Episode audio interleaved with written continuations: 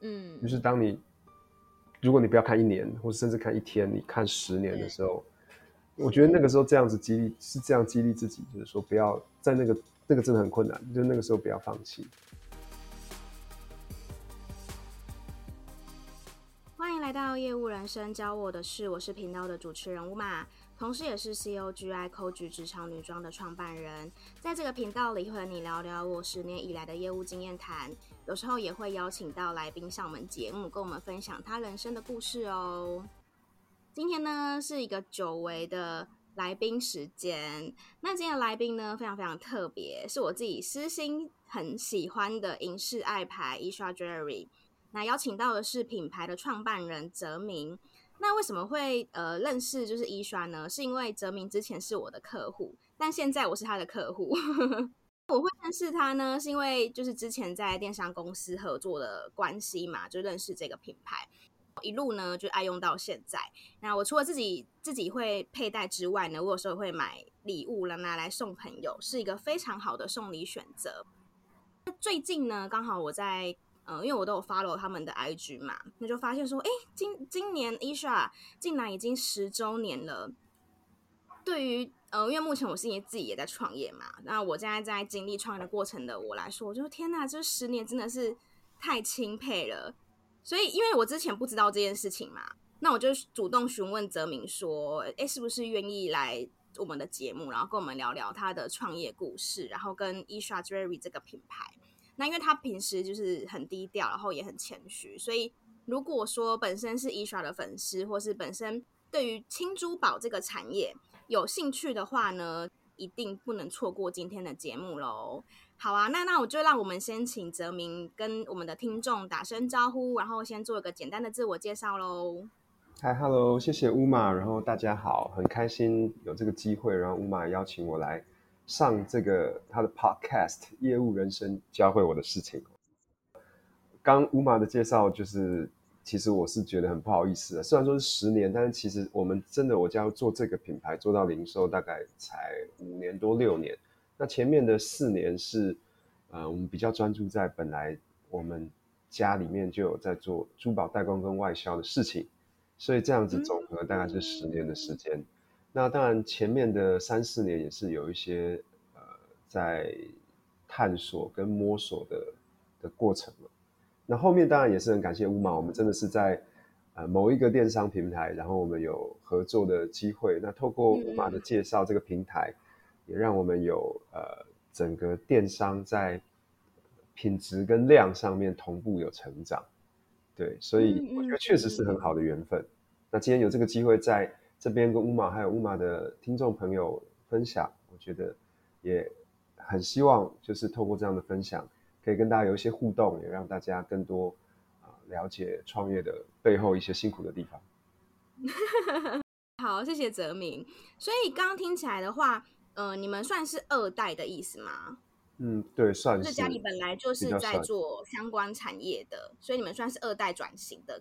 概念这样子，对，故事本身就是没有很什么很新奇的地方，它就是一个很单纯，就是本来你是做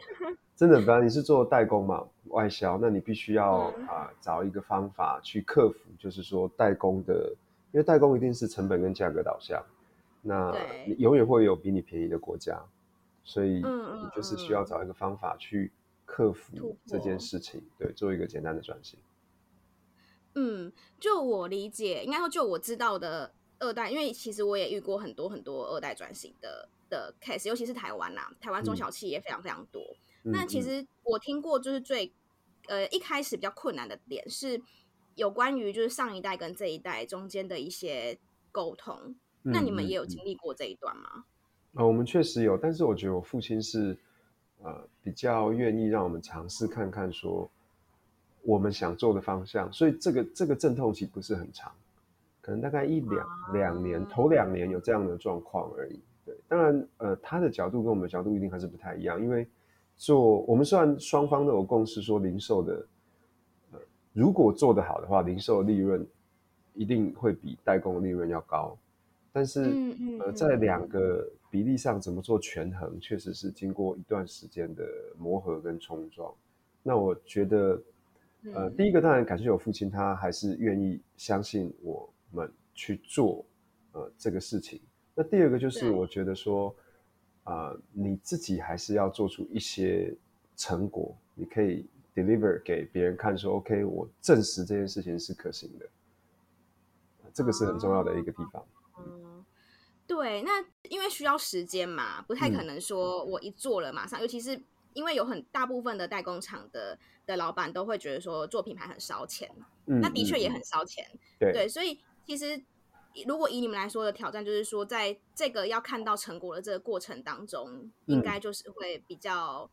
辛苦的地方，对不对？对，这个过程中会会比较辛苦。可是我觉得我们比呃完全就是，如果你是从零到，因为我们大最近就很流行讲从零到一嘛，嗯、那对我们来讲从零到一比较。没有别人那么辛苦，是因为其实我们大概是从零点五开始，就我不是完全的不了解这个产业。我个人可能不了解，因为我不是念这个，之前的工作也不是这个。可是因为我父亲是对这个产业很熟悉的，所以可能入门的这个障碍会低很多。对，哦，会有这个优势。应该是说，呃，因为有很多人创业，就包含我自己来说。像我现在做服装，可是我也不是服装背景的。嗯，嗯，你的意思是指这种嘛？因为有很多人就是在他在创业的时候，他本身的产业或者说包含他的产品链，就是不一定是自己的、嗯、的原本的这一块。嗯、但是因为你们是本身就是做这个的，所以至少在产品的过产品这件事情哦，还有一个很特别的地方是，像如果说听众本身有在买。嗯、呃，应该说大部分女生呢，一定就是都很爱买饰品嘛，对不对？嗯。那因为现在说真的，大部分的饰品也都是批发为主。嗯。那因为 Esher 他们家很特别的地方，是因为他们都是自己做的。嗯。这个是不是就是就是创造一个你你们跟其他品牌差异化的一个很大，就是很主要的的地方呢？嗯，这个是一个很重要的点，就是你我们大概有百分之五十是自制跟设计。那另外的一半，嗯、即使是选品，我们也会就呃供应商的选品做规格跟线条上的更换，因为我们希望它去更符合我们在使用的纯银这个材质的呃的工序跟结构这样子。那这个事情确实是我们会比其他的品牌朋友有优势的地方，因为呃饰品它可能看起来进入障碍很低，可是其实你要在往你要把它规模化的时候，它的障碍会突然拉高。因为，呃，你做的你的预判的库存，然后你要寻找到供应商，其实没有服装或是鞋子或是包包那么简单。因为就美妆、嗯、女生的美用品来讲的话，服装一定是取得最容易的。我相信乌马也会看到，这服装的竞争会比饰品强更多。那鞋子是第二个，因为女生出门一定需要衣服跟鞋子。对。那包包是第三个。因为你还是需要东西装随身物品，饰品其实是第四个，所以当你要做出差异化，跟你要寻找到很不同的款式，或是在库存的呃价格很有竞争力的时候，你的障碍会突然拉得很高，你必须寻求到很有力的供应商，或是很愿意支持你的原料商。那我们当然自己因为有一些这样的规模，所以特别是工作室啊，我们规模这几年已经。尽量把它精简到我们认为最符合整个 business model 的状态，但是你有这样子自己一个可以自制的能力，一定会大幅降低你跟供应商沟通还有寻找供应商的困难。嗯嗯嗯嗯嗯，了解。就像就像你刚刚讲到的，虽然说它的进入门槛相对来说比较低，但是也是持续持续一直有新的品牌进入这个市场嘛。那如果说我们要再定义它的话，还是会比较偏红海啦，对就是还是有很还是有很多竞争对手。嗯，所以呃，如果以 Esher 来说的话，你们的品牌定位在市场，你会觉得说它的差异化，除了刚刚我们提到说你们是自制的之外，那还有没有什么是跟其他饰品品牌比较不一样的地方？我觉得最不一样就是说，我们专注的材质是纯银的，就是单纯以材质跟工序这件事情来讲的话。那它是贵金属的入门嘛，就是呃黄金、白金。那最低阶的贵金属是纯银，所以它可以展现出来的呃样貌会很多样，就是它的精致度、细致度会赢过黄铜、合金、不锈钢这种一个等次这样子。那等于说大家可以用没有那么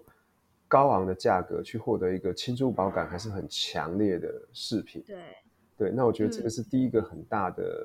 不同跟差异的地方。嗯、那第二个的话，就是我觉得我们在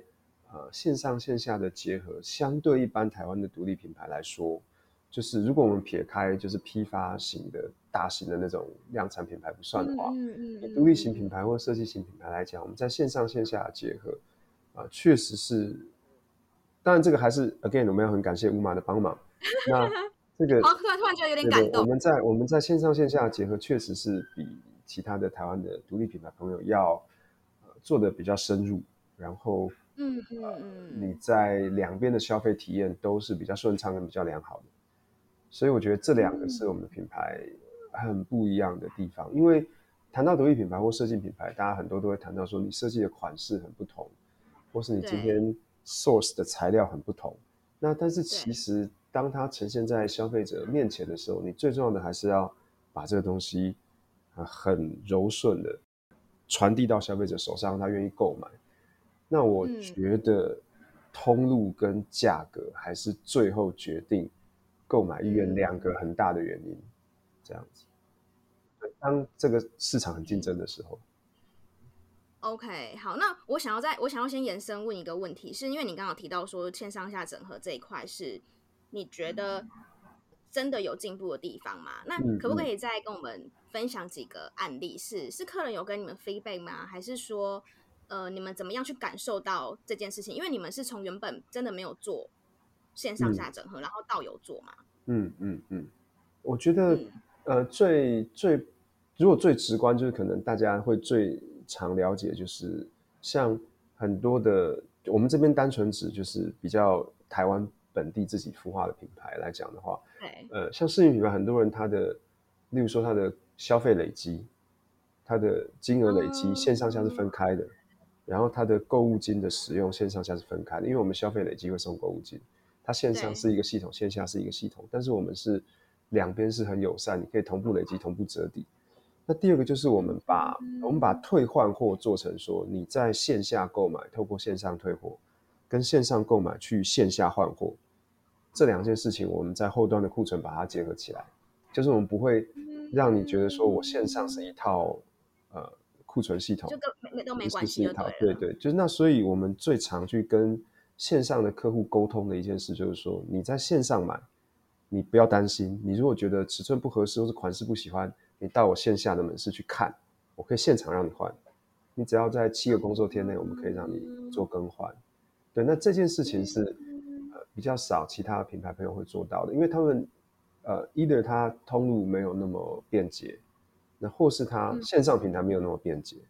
所以它可能存在单向导流，就是我在线上广告，客人都去线下，或是我就是单纯做线上，我线下线下的拓展比较慢。那我们因为同步，我们当然两边可能都没有专注做一边的品牌朋友那么快，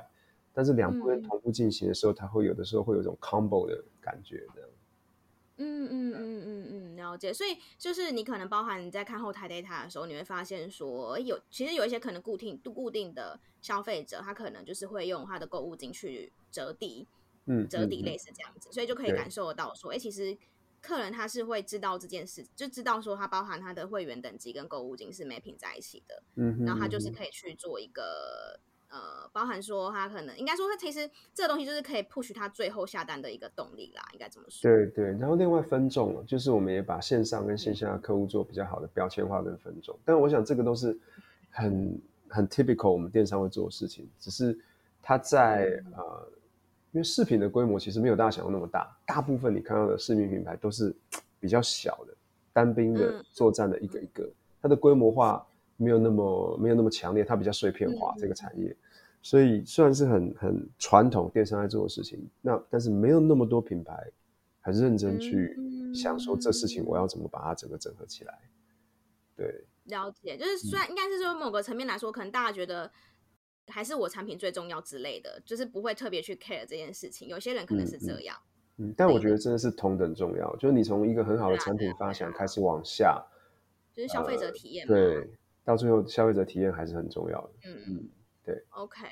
好，那这个是一个嘛，然后另外你刚刚提呃有提到通路跟价格，嗯、那因为现在 e-Shop 的话本身是进成品的通路嘛，对，大部分都是跟成品在合作，是，是成品的通路。那你们进成品是、嗯、也是你们刚开始做 e-Shop 这个品牌的时候你们就进了吗？还是你们先做网络，然后过多久才进？我们大概做了一年多以后，然后我们才真的进到成品，因为我们的品相，我们花了一点时间去。扩展它到可以进入一个实体门市的规模，这样哦，对，对，因为品相要算是要够多嘛，对，品相要够多，要你真的开一个实体门市的时候，你会发现说你的品相还是要 够丰富，不然的话就是对，嗯，因为那个是那个是客人逛街的感觉啦，我我理解你的意思，因为当你的款式不够多，他可能一下就看完，他就觉得说，嗯，那就是没有我要的东西。嗯，那如果说今天这个客人他在你的店里面逛不到你要的东西。他很可能，他第二次、第三次他就觉得说，哦，这边应该不会有我我有想要的，对的东西。对，这个我我理解你的你的那个意思。OK OK，好啊。那因为我有看到，呃，应该说也是前几天刚好看到，就是 e-Shop 发十周年的贴文里面嘛，你们陆陆续续有分享一些你们的故事。嗯嗯、那让我印象很深刻，其中一篇是在提到有关于姓名刻刻制化姓名项链的，嗯嗯的这个产品。那可不可以再跟我们多聊聊有关于这个产品的整个呃出生的过程，然后有没有遇到什么挑战？OK，好，客制化姓名饰品其实就是大家很常看到一些这种，就是把你的名字英文名字啊做成一个项链或手链，让你戴在身上这样的产品。那它的挑战其实最大的是说，第一个你要怎么样去选择你认为客户会喜欢的字体，那第二个。它的挑战是在于说，你怎么让这个字体在书写本来它字体的线条可以很好的透过工序的方式，用纯银的材质呈现出来。就你你会希望你在制作的时候，最大可能去保留字体的线条跟字体线条的延展性。那这两个，我们刚刚前面提到说，因为我们自己有呃一定的制造能力，所以它没有呃它很困难，但可能没有其他人做这件事这么困难。那，嗯，我们大概花了半年多的时间去了解，说好这件事情我们要怎么做是最最可以呈现的。那这是产品美的部分嘛。那另外就是会回到刚刚 Uma 谈到，我们要怎么做 pricing，我们要怎么去抓我们的、嗯、呃产品的利润率这样子。对，这个事情一开始确实就遇到比较大的阻碍，就是说，因为这个产品你没有办法抓，你要怎么回库存？你如果一旦做了。哦，那你是一件一件，你是 piece by piece 去做的，你没有办法透过量产或规模化达到一个有效控制成本的方式，这样子。那，嗯，这个我觉得我们就确实内部花了一点时间去克服。那可能细节我没有办法说，嗯，但是我们最后找到一个还是最大可能去让我们对，让我们在成本控制上可以最有效率的方法。去做到这件事情。嗯。那前端的话，我们是发现说，一开始推出的尺寸，客户觉得有的客户不是有的，大概三十 percent 的客户觉得太大了。那所以后来我们就再花半年去把这个尺寸往下缩到一个就是符合台湾人女性身形的，因为台湾的女生通常稍微比较肩膀会没有那么宽，因为这个东西本来是欲望城市里面那个 carry 的那个项链嘛。那一开始，但外国女生可能她骨架大一点，所以她们的呃定标的尺寸会比较大。那后来我们发现台湾呃的女生大部分身形比较纤细，所以也花了再半年的时间去把这个尺寸往下缩到一个台湾女生可以接受的尺寸。那后来我们才发现说，其实日本很多人用黄金在做这件事情，因为黄金它的它可以它可以去雕塑跟去铸造的呃柔软度比纯银更好。那我们、嗯、可塑性的意思对，可塑性会更好。嗯、那我们就是一样，就是回头去想说，好，那我现在不能用那么贵的材质，那在这个材质上，我要怎么样去让它做到一个最完美的呈现？那这个商品，我个人是认为在技术上、价格上还有呈现上是 e-Shop 很有代表性的一个商品。这样子。对，因为因为我我有看到贴文里面是有也有提到说，是这个商品让你们爆红的吗？对，当时爆红，对，对，当时是这样，没有错。那那个爆红的过程是是说突然有很多 order 吗？还是说是怎么样的一个一个情景？呃，就是我们一开始没有，我们就是找一些那个时候就是皮克帮那种部落客，找几位来做这种携手合作。啊、后来我们就发现说，有一些一些呃，我们没有邀他们合作的一些艺人，他们可能看到了这样的商品，然后他们自己也去做佩戴，嗯嗯、那所以就订单突然之间就多了起来，就是整个去塞满我们的后。后端的工作的嗯嗯嗯嗯流程，那因为其实我们还是有在做一些外销的外销的订单，那所以那个时候会觉得说哇，第一次觉得哦，原来台湾的这个市场潜力，它有可能跟呃某一些欧美国家的这个订单的潜力做做呃就是相差不大这样子。对，嗯、所以这是一个蛮特别的，是一个很大的转捩点嘛，应该这么说，应该是应该说，对，我想我想问的，算是这个算是你们做品牌一个很大的转捩点吗？嗯，算是，就是在这个时候去深刻，因为前面其实还是一直在摇摆，觉得说这个台湾的零售市场到底有多大的规模，那这个产品又让我们了解到说、嗯、，OK，好，它真的有一个量体在，那剩下只是怎么把这个量体逼出来啊？对，这样子.嗯。然后也算是让你们更有信心去去前进的一个一个抗战嘛。嗯，我觉得是这样，因为呃，如果说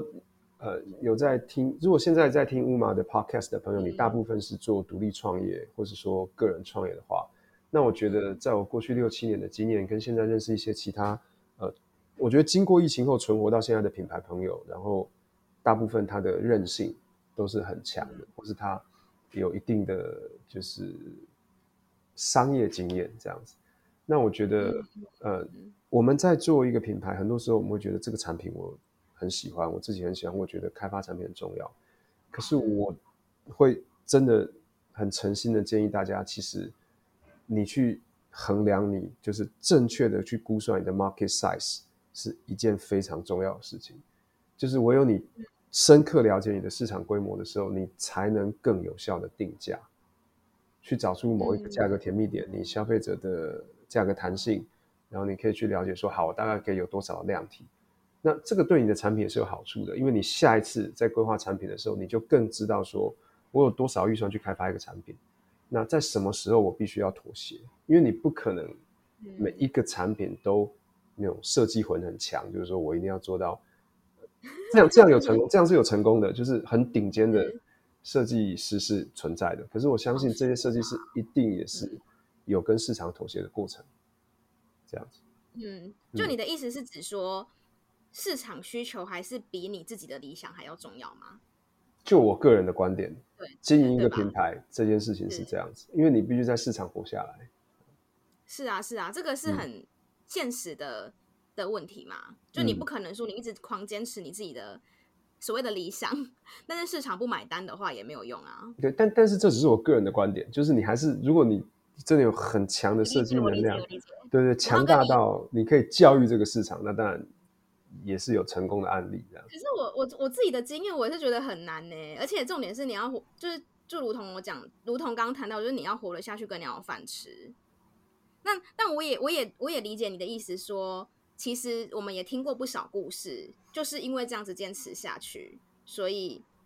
获得了一些成功嘛。对，对，也是有，也是有，也是有可能的。对，我没有办法说这个一定不会，但这只是我个人觉得，就是如果我们要在长期让品牌可以很好的运作下去的话，我觉得了解市场还是很重要的。嗯嗯嗯嗯嗯嗯，了解了解。那你的了解市场的过程，你有特别？因为刚刚听你分享这一。这一段啊，本本身你自己是经营者嘛，所以当然你很了解这过程。那在这过程当中，你是有特别去进修，或是你是透过什么方式去去优化自己的这一段呢？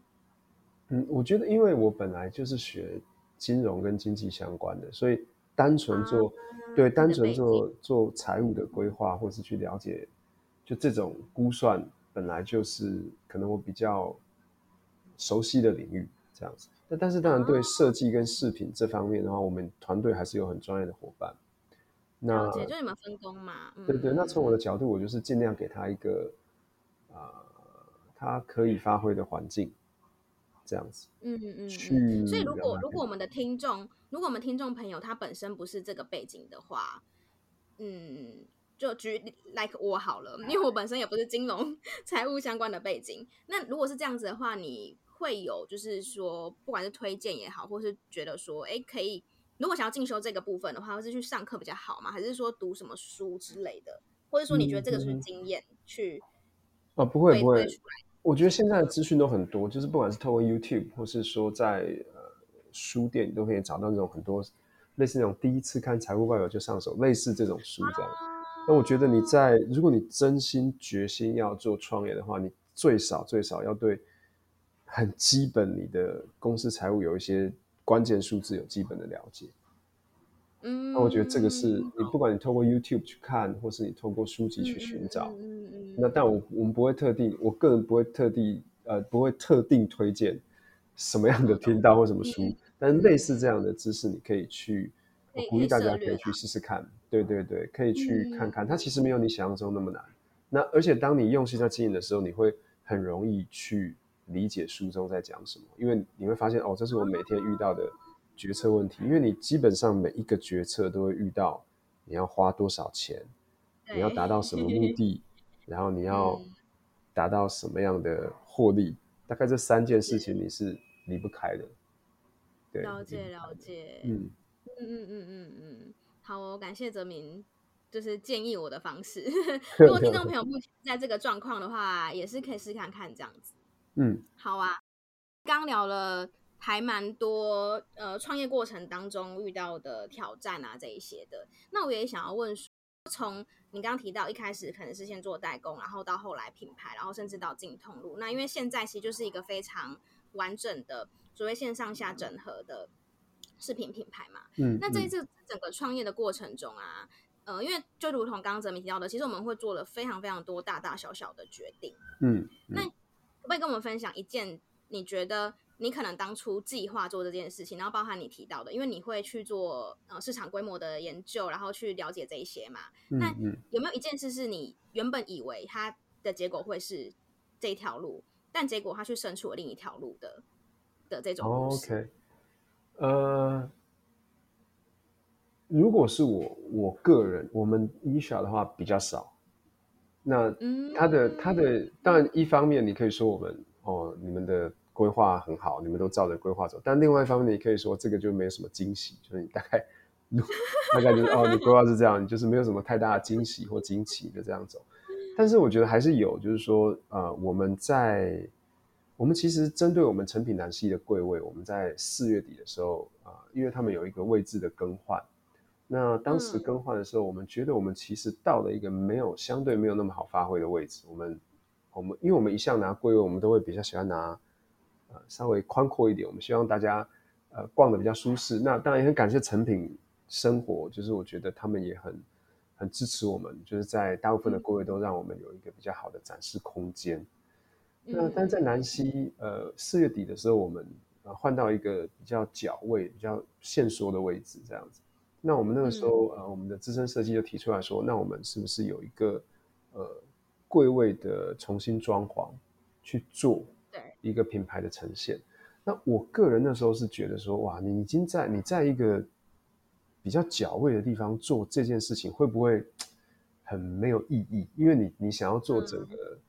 嗯、呃。就是动线的规划，或是整个就是 restructure，你一定是希望说它很大面的呈现在客户面前。那但是我真的很感谢我们伙伴，就是他当时坚持说这个东西是，呃，他的意思就是说，当你品牌在某个规模上的时候，它是一个标配，你一定要做这件事情。对，那他做下去以后，我们发现说，这个柜位在换位置以后，我的预想是它的业绩会往下掉。但结果它业绩往上成长，而且它成长的幅度是我们觉得很有感的一个成长，所以这应该算是这两三年来，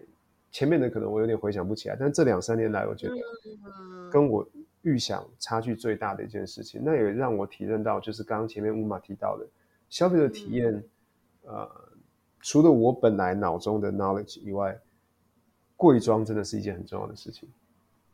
就是也可以理解说，就是有一些大品国际的大品牌，它为什么这么重视它？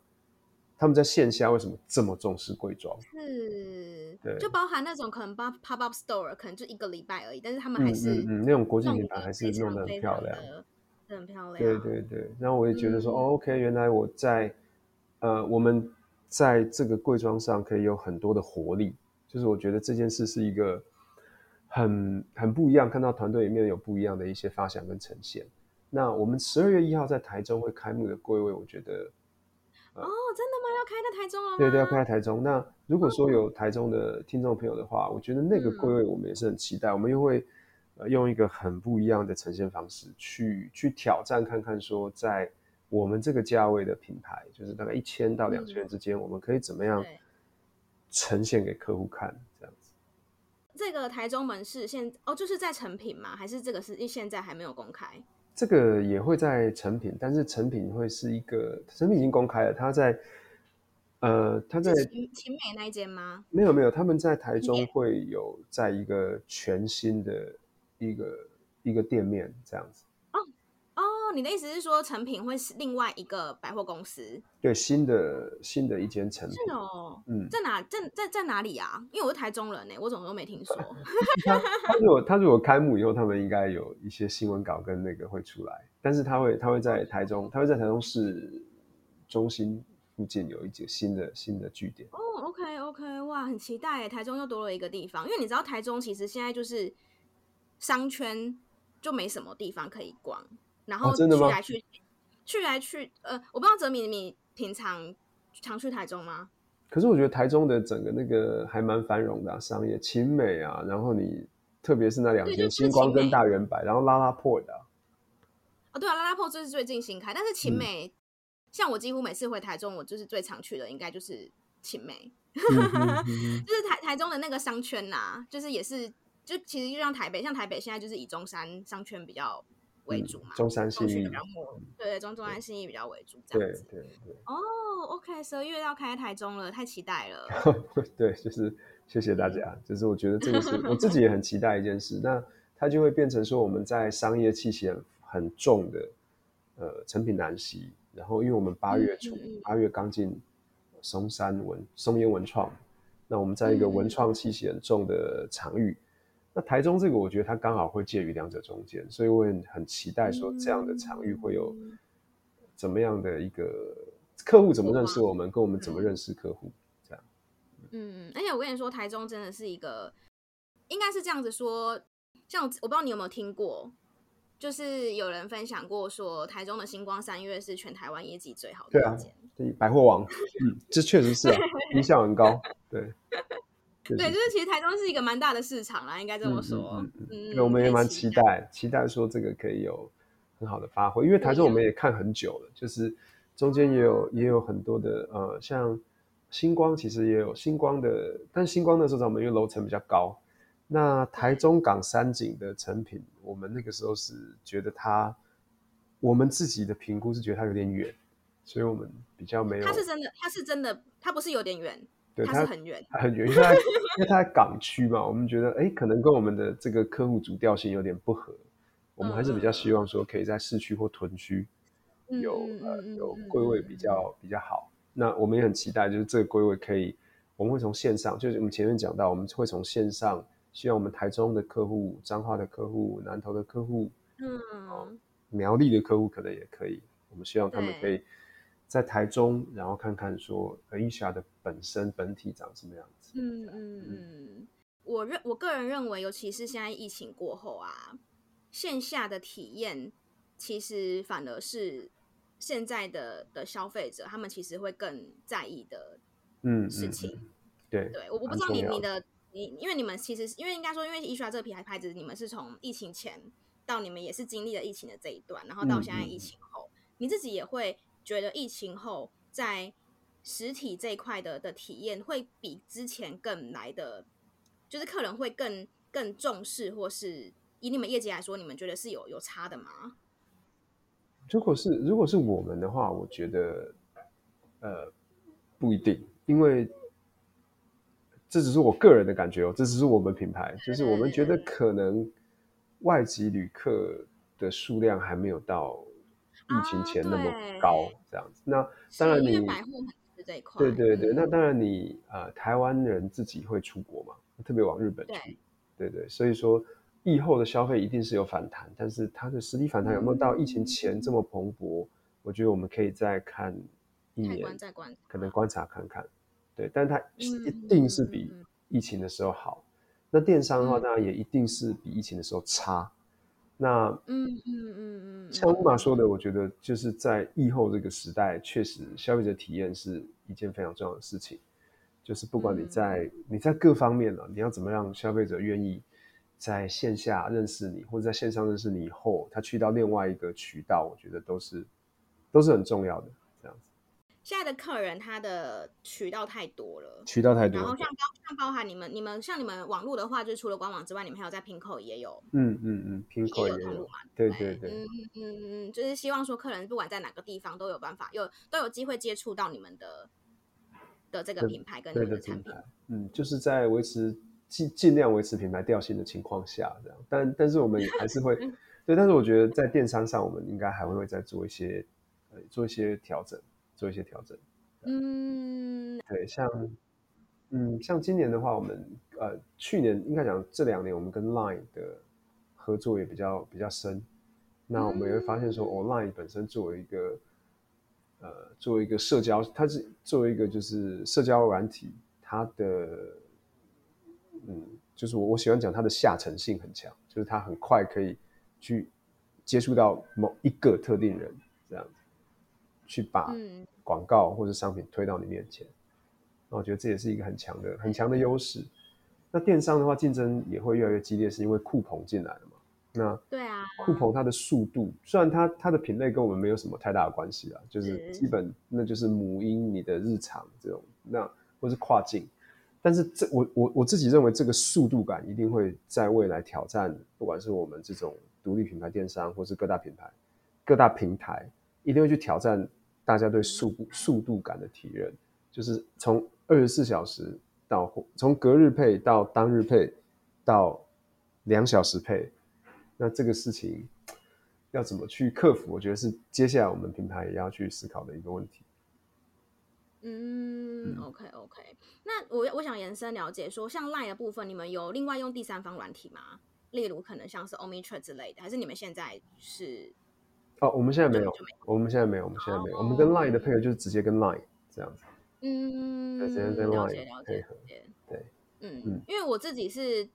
认为，如果说到一定的阶段的话啦，或许如果你们有机会的话，可以了解看看第三方软件，应该会 OmniChat，我们应该在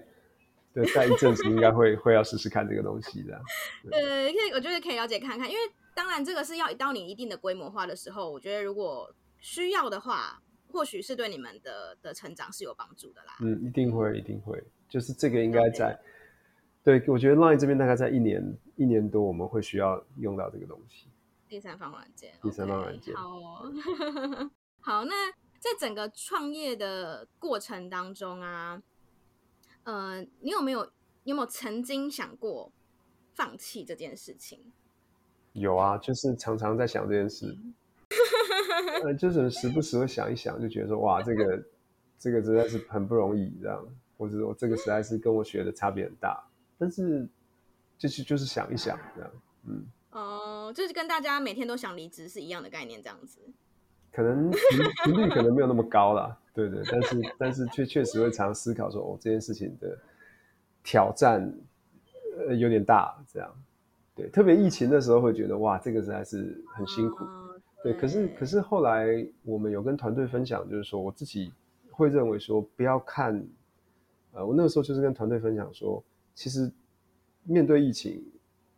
我们不要去看说，就是希望十年或二十年后，当你跟你，因为不一定每一代人会遇到疫情嘛，当你跟你下一代人分享的时候，你可以告诉他说，你在疫情中所做的事情不是只有去排队领口罩或去打疫苗。嗯或者怎么样，就你可以告诉他说，那那个时候我做了什么，让我的工作和我的公司，呃，可以撑过这个时间。那我觉得这样子对你整个人生轨迹来讲是比较有意义的。嗯，就是当你，如果你不要看一年，或者甚至看一天，你看十年的时候，我觉得那个时候这样子激励是这样激励自己，就是说不要在那个那个真的很困难，就那个时候不要放弃。那我觉得，其实不管在哪一天，你当你想放弃的时候，你都告诉自己，你十年后看这个决定，你会不会觉得说，啊，我很后悔，我那个时候没有在这一天留下什么特别的、特别的作为，没有继续这样子是不是？嗯嗯嗯嗯，对，嗯嗯，蛮励志的，我是这样觉得。当你面对到这样子的一个心情的时候，你就是会用这个思考的逻辑去问你自己。嗯，比较都是这样。对，因为可能因为我是基督徒啦，就是这也会有相关，嗯、就是你会觉得说，因为就我的信仰来讲的话，它是一个比较长时间的去看，就是不一定在我这一代，呃，要做，就是我这一代做的事情，可能会影响到下一代人怎么去理解这个信仰。所以，嗯、对对对，我们的信仰，我的信仰里面会谈到说，哎，上帝这件事情是一个时间很长的存在的一个事情，嗯、对对。所以思考的方式，当拉到不一样的角度去看的时候，你思考的决定也会不一样。嗯嗯，虽然说我也是基督徒，但我可以说我算是第一次听到这样子的的分享，所以我觉得我也学习到学习到蛮多的。对，因为我我相信，其实听众朋友们，基本上我这个节目的听众，要不然就是当业务嘛，要不然就是可能有些人是创业啦，可能比较少一点，少数朋友创业。嗯，那其实不管是做业务工作或者创业，创业这件事情都是极大挑战。跟应该说，如果以业务工作来说的话，它又跟其他工作相较起来，它其实是抗压性需要再更嗯嗯高一更高一些。对对，那我相信大家一定。多少都会遇到这种感觉，嗯、就是我现我我还要不要继续做嗯这件事情？嗯嗯，对，所以这个就有点像是面临到人生的十字路口，只是说对于、嗯、呃我们创业的人来说，它又是一个更大的决定。嗯哼嗯哼嗯哼，呃，应该说到到目前为止，你就你会认认为说疫情那时候是最有挑战性的。你做挑战，而且这个疫情的挑战，就是其实到今年我们还是在学习消化。这样，我相信很多品牌都一样，都在学习消化这个疫情的影响。对，所以对我们来讲也是一个，我自己后来会会觉得这可能也是一个很好的学习吧。就是我人生大概很难再遇到，就没有再再更难的事了。我希望不要有了，但是应该是不要再有了。这样应该很难再遇到这么困难的事情的这样。对对对，所以我觉得会会蛮，现在想起来当然觉得是哇，很很很挑战的一件事。对，但是呢，当下的话，呀、那个时候是确实很想放弃。对啊，那我觉得对做，如果说像乌马谈到说很多做业务的朋友的话，确实也是，因为业务，我觉得业务的心态就是变成说你每一天都要归零开始。因为你，对，啊嗯、对你昨天昨天的业绩是明天的业障，这个事情就是这样。所以你每天都要归零开始的时候，你怎么样去重新调整你的步调就很重要。那我觉得零售业也是，你你昨天业绩再好，嗯、你就是一样，啊、你就是明天的业障。啊、你就是你做的很好的时候，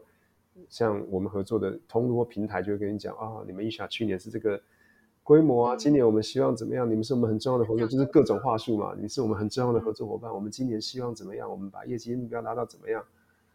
对，但是我觉得不管外在环境是怎么样子做，你就是每天，你只能每天 reset，然后去重新归零，调整你的心态。那当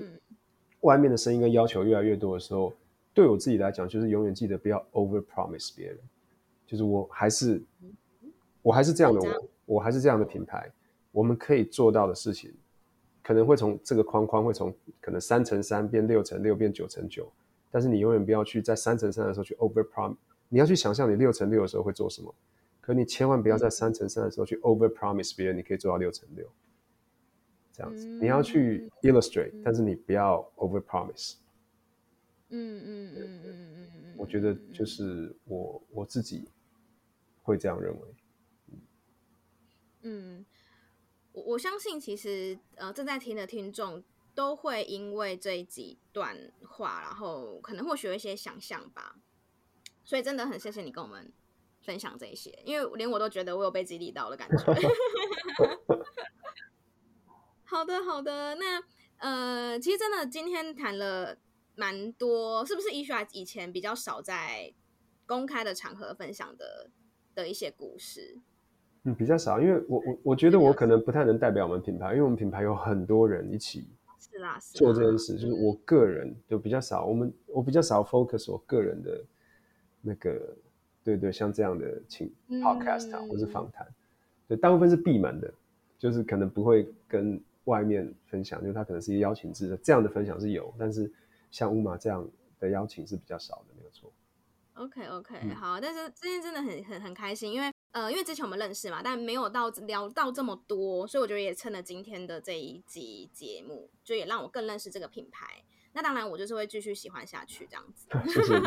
真的，那我跟你讲，我真的，我跟你说，就是 Esha，我跟大家讲，就是 Esha 视频，你们真的去成品逛，我相信大家一定一个月至少会去成随便一间成品一次吧。我自己觉得啦，应该应该每个人多少都会去到，大家真的要。去逛一下他们家的饰品，那我觉得你自己佩戴或是送人都很适合。那如果你本身是 Coach 的粉丝的话，就是他们家的饰品也都很适合我们的衣服。对，真的，谢谢乌马也常搭配给我们看，这样。对，因为我我我还我还蛮常呃带他们家的饰品，就真的是很简约，然后就很适合上班族啦。如果是这样这样子说的话，然后我觉得送礼其实也很 OK，是因为。他们家的饰品的设计有一些就是不会这么复杂，所以你基本上也不用太担心说对方会不会不喜欢的这个 concern。我自己是这样觉得啊。那目前我送朋友，他们也都是还蛮喜欢的。好，谢谢。好，对，那就是很很开心，很开心。那因为今今天的这一集节目，当然刚刚一开始有跟大家提到嘛，是 Esha 十周年，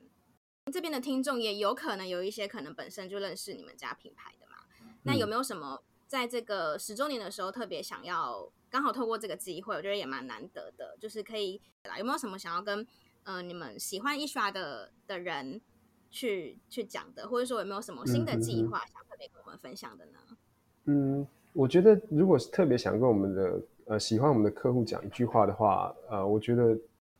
第一个很谢谢大家喜欢我们，那我们的商品其实真的只是衬托你们自己的美好。这样子，就像我们这次十周年经典讲，就是所有的经典是什么风格，你都可以完美承接。那你一定要，我们期待我们的商品是让你每天佩戴的时候，你可以有一个很好的心情。那可能你不是特别要去哪里，但是就是当你戴上这个饰品的时候，你就是给自己一个美好的姿态，然后我们一起来面对每一天的工作跟挑战，这样子。对，我觉得这是我们这个十年跟下个十年都不会改变的一个想法。对，我们不会去强调我们品牌怎么样很，很就我们不会不会是这个路线。但我们希望你是品牌，你是主角，你是你最重要的这个品牌。我们品牌是衬托你这样的一个存在。最新的计划就是刚刚提到的嘛，就是有关于台中十二月在台中，对，十二月一号最近的话是十二月一号，接下来应该就是你们最。呃，算大事啦，对，算大事，算大事。那明年的话，明年我们希望在呃，明年我们应该会做一些材质上的研究，看能不能往上把材质再往上推进一点，这样子。嗯，对，OK OK，这也是可以很期待的事情。嗯。但最重要的事情是，现在十周年有没有什么活动是比较 special 的？十周年可以可以让听众听众们可以跟听众们分享一下。现在我们在到十一月三号以前，我们全部的通路、官网或门市，它都有任选两件，最高可以享十二 percent off，就是八八折的活动。那十月底的话，在南成品南西，它还有一个特别万圣节的档期活动。那那个时候，呃，南西的柜位它会有一些更多的折扣。那南西成品南西本身也会规划更多的活动，那也很欢迎大家可以去南西走走逛逛，体验一下这个节庆的氛围、档期的氛围。那么，呃，在十月二十六号开始，就是谢谢乌马邀请我们来上这个节目嘛，吼，就是从今天开始，我们在 Esha 的官网，如果你输入 C O G I 四个字都是大写的话，你会获得一组十五十五 percent off 的折扣码。那嗯，输入以后你就可以享有八五折的折扣，这样直接就是从任何商品单品你也可以直接享有八五折。对，那谢谢谢谢，这个是鼓励大家可以去使用。那一样，这个折扣码会在十一月三号结束，配合我们整档周年庆的，啊、对不起，十周年的活动在那个时候结束。对，那也希望更多人可以来认识我们的品牌。嗯嗯嗯，OK，好，谢谢泽明的分享。不会，谢谢。在这边呢，我也会先跟大家说，我自己会先去买一波。OK，谢谢。我真的很开心啊，因为其实我我自己自己我自己创业，所以我知道很不容易。对，我知道那过程不是说我们今天聊了就是四五十分钟就可以讲完的的事情。嗯嗯嗯嗯，那其实有很多酸甜苦辣，但是透过这样今天这样子的分享。呃，我觉得其实听故事本身就是一个说，因为我觉得每一个人每一个当下都是在经历不同的，嗯嗯。嗯、可能我们有感情的事，有工作的事，有家庭的、嗯嗯嗯、家里的事情，但是就是可以透过这样子的一个故事的分享，去让我们或许有一些 touch 到他某个点，嗯，那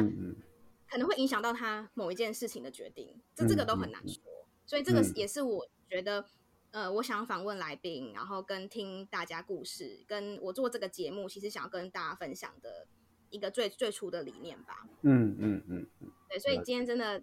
非常非常开心，就是泽明来上我们的节目。那我们就跟听众朋友约好，我们在成品见。OK，没有问题。那大家，那大家一定要去。OK OK OK，希望在实体可以见到大家。对啊，对啊，对啊，嗯、好啊，但但他本人不会在啦。我的我的意思是只说，就是这个本人不会，我怕大家跑去找你。好啊，但是就是很开心，因为希望说，Esra 的视频就是也是会陪着我们很久。嗯，好好谢谢我也这样期待，是我我很希望的事情。嗯嗯，嗯好啦，那谢谢听众今天的收听。那如果说对于今天的呃分享有一些感动，或是有一些 feedback 的话，可以在留言区跟我们分享。那也别忘了在 Apple Podcast 跟 Spotify 上面给我们五星好评，并且给我们一个正面的评论哦。那也很希望说可以多多分享给你觉得他可能会喜欢的朋友喽。那我们就下个礼拜空中再见了，拜拜。OK，大家拜拜。